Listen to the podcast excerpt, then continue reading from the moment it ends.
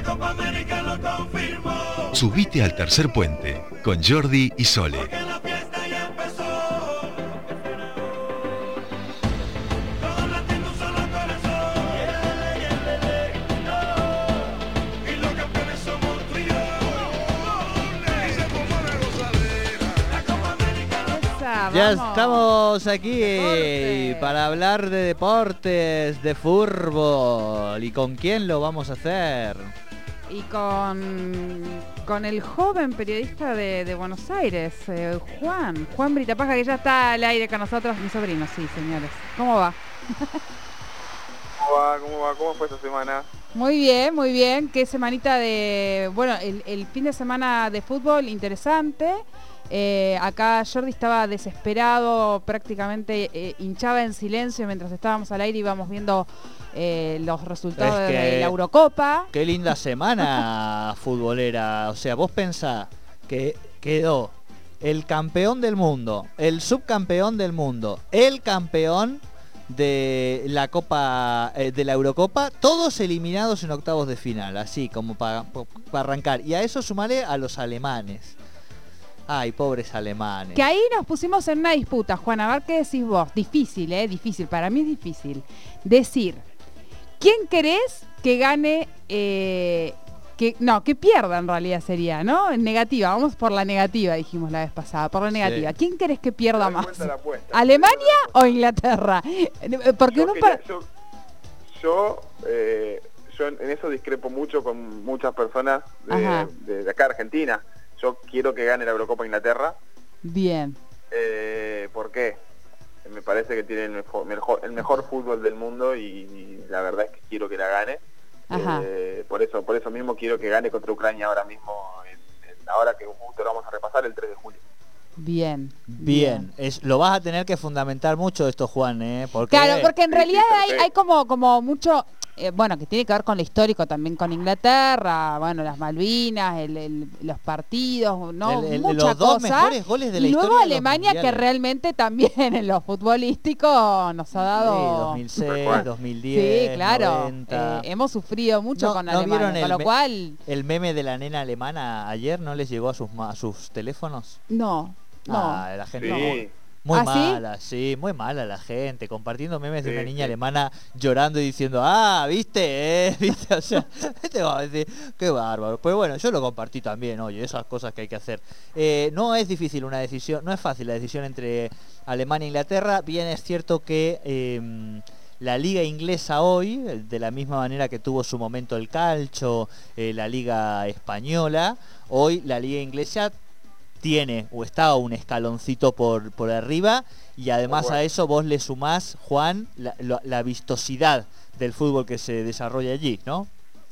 Sí, y bueno, aparte, nada, me siento que no le estaban saliendo muy bien las cosas a Inglaterra en los últimos años, que si bien tenía la mejor liga del mundo, como están diciendo ustedes, no le estaba haciendo muy bien las cosas como, como, para, como para soñar en grande. Hoy eh, la verdad es que dieron un paso adelante ganando en Inglaterra 2 a 0. De hecho vi fotos de, eh, de fanáticos ingleses tatuándose el partido 2 a 0. Eh, raro porque son unos cuartos de final de, Tal de cual, una tal Eurocopa cual. que no es, no, es, no es tan importante como no sé una final de mundial pero eso habla de cómo cómo cómo venían pasándola mal por así decirlo en el ámbito futbolístico con las selecciones en ese sentido Claro, está bien, está bien. Eh, ¿Qué ha sido lo que... Bueno, eh, empecemos a charlar también un poco de esto, ¿no? De lo que, lo que nos ha dejado, en realidad empezamos por la Eurocopa, bueno, después vamos a Copa América, pero lo que nos han Vale. dejado un poco estos octavos de final eh, que se están jugando, ¿no? Sí, bueno, la verdad es que partidazos, eh, hubo botillas de fútbol que, que la verdad era sentarte al sillón y disfrutar de lo que estaba El viendo. lunes, el lunes, ¿no? ¿Qué te pareció el Sí, lunes? empezando, empezando el 27, eh, un Bélgica-Portugal que, Sí. po- que podría haber sido tranquilamente una final anunciada. Ganó Bélgica con gol de Torgan Hazard, el hermano de Eden, que la verdad un muy buen gol a Rui Patricio, el arquero portugués, que, que poco pudo hacer Portugal, eh, no, no hubo mucho más en el partido, más que las lesiones de, de los conocidos, Eden Hazard y Kevin De Bruyne en Bélgica. Eh, luego Italia eh, ganó, eh, ganó bien, la verdad es que bueno, si bien llegaron a tiempo extra 0 a 0, rápidamente en el primer tiempo eh, de justamente la prórroga eh, empezó ganando Italia 2 a 0 y en, el- en las últimas jugadas se lo empató a Austria y lo intentó ganar en las últimas, pero no le alcanzó, entonces pasó Bélgica, otro partidazo vamos a tener Bélgica-Italia el 2 de Partidazo. julio. El 2 de julio es mañana, este, sin ir más lejos. Exactamente, mañana, Claro, a las, mañana. Eh, si no me equivoco, a las, a las 4 de la tarde. Bien, bien, partidazo. Eh, por, el, por esa misma llave eh, vamos a tener el España-Suiza. Exactamente, que bueno, Suiza sorpresivamente le ganó por penales a Francia, quien falló el penal nada más y nada menos que Kylian Mbappé, una Suiza que venía haciendo bien las cosas y se le dio eh, empatarle en la última del, del- del- del segundo tiempo a Francia para que bueno eh, luego le ganen los penales. Y, luego una un Croacia-España que la verdad un partido exorbitante a la hora de, los errores y defensivos de, tanto de un equipo como del otro y, los aciertos ofensivos obviamente. Bueno empezando ganando Croacia con ese gol en contra de Pedri eh, también eh, junto con con su arquero eh, que bueno vos lo habrás sufrido no Jordi Sí, eh, en realidad hablábamos al principio, mm, o sea, hu- hubo ahí una pequeña charla con algunos colegas en relación a que en general no hay que pasar, cuando uno le da la pelota al arquero, tiene que hacerlo siempre donde la pelota vaya hacia afuera, de, de que esté fuera del arco, digamos, ¿no? Claro. Por, por este tipo de cosas de que pase cualquier cosa. Lo que pasa es que en este caso, quienes hayan visto el gol, el pase de Pedri es prácticamente desde el medio campo. Es decir, no, no es que lo- se la dio y lo puso en un compromiso, no era un, un pase comprometido, vamos a decir. Fue lamentable y una triste pifia, no sé qué, qué- cómo lo viste vos.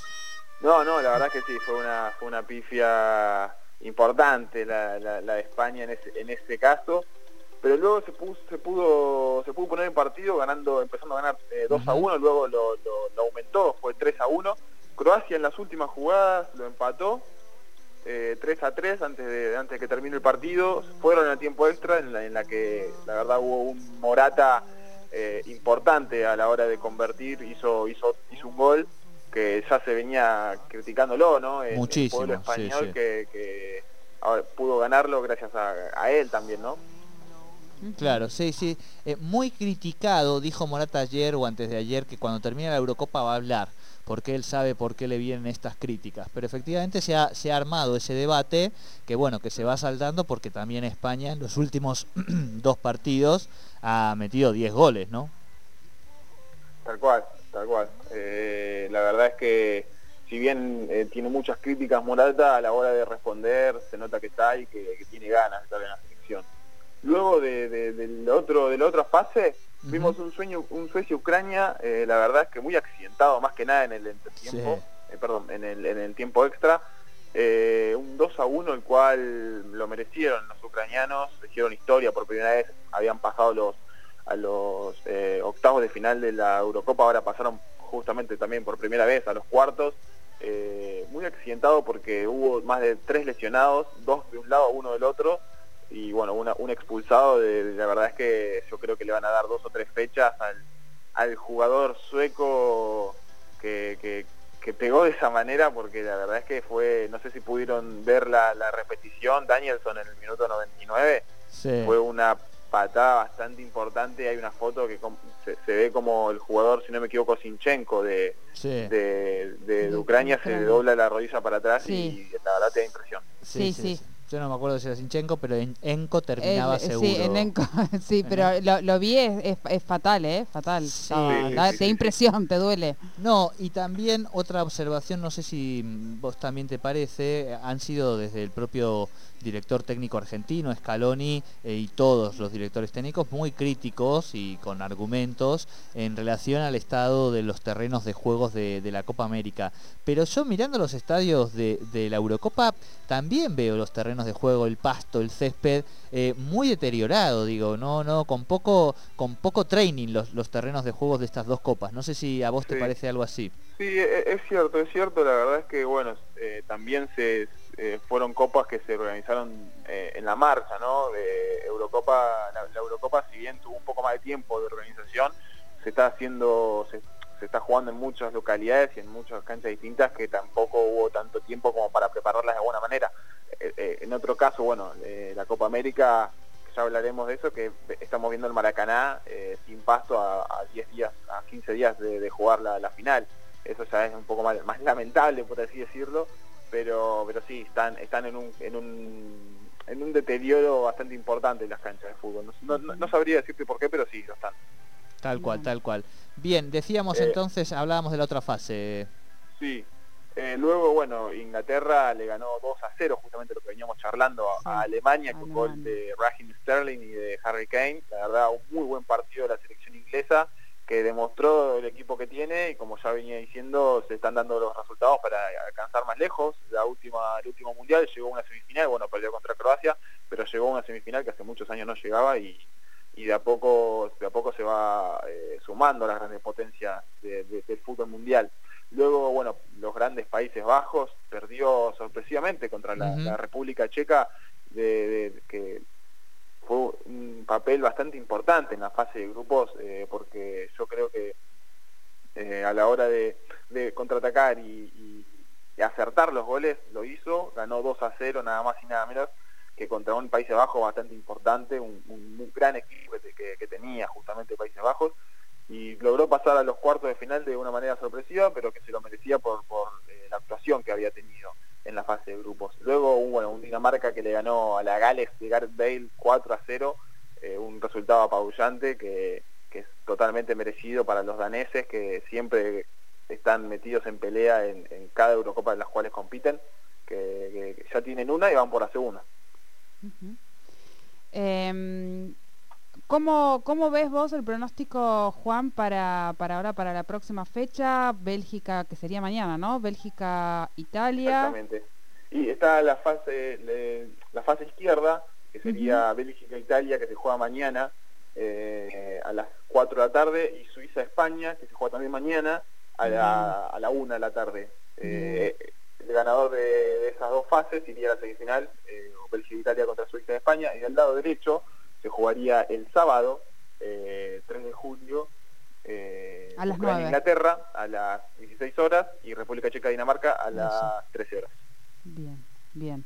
Em, yo acá voy a tirar mi pronóstico. Bélgica está haciendo un- está teniendo una muy buena performance. O sea, mi corazoncito iría más para Italia, pero me parece que Bélgica. ¿Cómo que tu corazoncito iría para Italia? Eh, mi chinita sí es eh, de ¿Pero qué raíces ver, italianas eh, y amo su Italia. chinito con, con, con Bueno, su bueno, si madre tengo que- española y, y su parte de vida viviendo en España?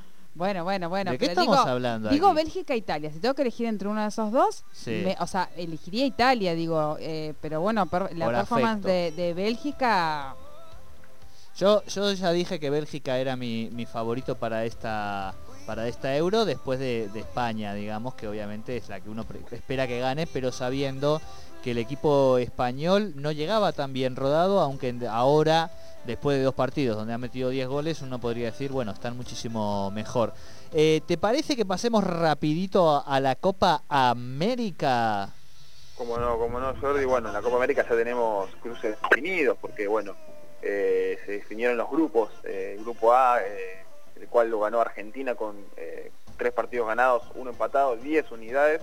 Luego Uruguay que quedó con 7, Paraguay con 6 unidades, Chile con 5 y Bolivia lamentablemente ha perdido todos los partidos que ha jugado, ha quedado en 0. Luego en el grupo B, eh, Brasil eh, también con 10 unidades, igual que Argentina, Perú con 7, Colombia lo, lo- persigue con 4 y Ecuador con 3, bueno, se quedaría fuera de, de los cuartos de final, eh, Venezuela que quedó con 2 unidades. Luego en los cruces se enfrentarían eh, este viernes, justamente mañana, eh, en Río de Janeiro, Brasil y Chile, también mañana Perú contra Paraguay en, Go- en Goiânia. Luego el, el sábado se enfrentaría también mismo en eh, Argentina contra Ecuador y en Brasilia Uruguay contra Colombia. Bien, bien. La selección eh, nos está dejando cada vez mejores sensaciones, ¿no? Y yo creo que sí, yo creo que sí, si bien le ha ganado al rival más eh, débil de la Copa América en general, creo yo, eh, ha dejado buenas sensaciones y buenos eh, recambios para la hora de, tener que, que hacer algún que otro modificación, una- una- alguna que otra modificación esquemática o de nombres para, para los partidos que se vienen. Vimos un Papu Alejandro Gómez que, que se mostró muy bien, era bien. algo que se le pedía mucho en la selección. Vimos de vuelta un gol de Lautaro Martínez que bueno, se le, se le puede llegar a tomar confianza en ese sentido para, para lo que viene, un, un delantero tan importante como él. Eh, vimos, eh, por así decirlo, jugadores los cuales no teníamos tan en carpeta y se terminaron consolidando bastante a la hora de, de ser primero o segundo cambio para los partidos que se vienen. Por ejemplo, Ángel Correa, el jugador del Atlético de Madrid, del Cholo, bueno, eh, Guido Rodríguez, el, el- el volante central, se ha ganado un puesto, creo yo. Eh, Acuña, yo creo que es un muy buen 3. como también eh, Agüero ha jugado un buen partido, si bien no ha hecho ningún gol en su partido número 100 con la selección, eh, ha, ha- ha podido demostrar que, que está todavía. Bien. Bien, Juan Ignacio. Bueno, acá ya tenemos presentados estos dos torneos y por suerte fin de semana para los que nos gusta el, El fútbol, a seguir disfrutando. Acá un tal eh, Juan Manuel nos escribe. eh, para mí Inglaterra es el tercer rival, dice. Más repudio a Brasil primero y Alemania después. O sea, Claro, Brasil, en Alemania, vez Inglaterra sería su, su podio de, de rivales, de odios, vamos a decir, eh, de superclásicos, ¿no? Eh, Claro. eh, futboleros. ¿Vos cómo ves ese podio? Y yo creo que está Brasil, Sí. eh, Alemania y Chile por lo que fue los últimos eh, sí, bueno. Sí. años. Pero Chile no es rival. Chile no, No. no, hay que darle No, no hay que darle santidad para mí también. Yo acuerdo Bien, ahí. ¿vos ¿eh? acordás también Brasil-Alemania? Eh, Sí, sí, sí. Ay, no, me parece Inglaterra. que che, Inglaterra. O sea, a ver, vu- vuelvo a decir, es, es el, el- no lo que a uno lo mueve, lo pasional Sí, de- de- sí. de- del fútbol, de la historia, en Primero este caso con Brasil, Inglaterra. primero Brasil, segundo Brasil, Inglaterra, Inglaterra. y luego, Ah, y luego Alemania, ¿eh? Así iría yo en ese, en ese orden.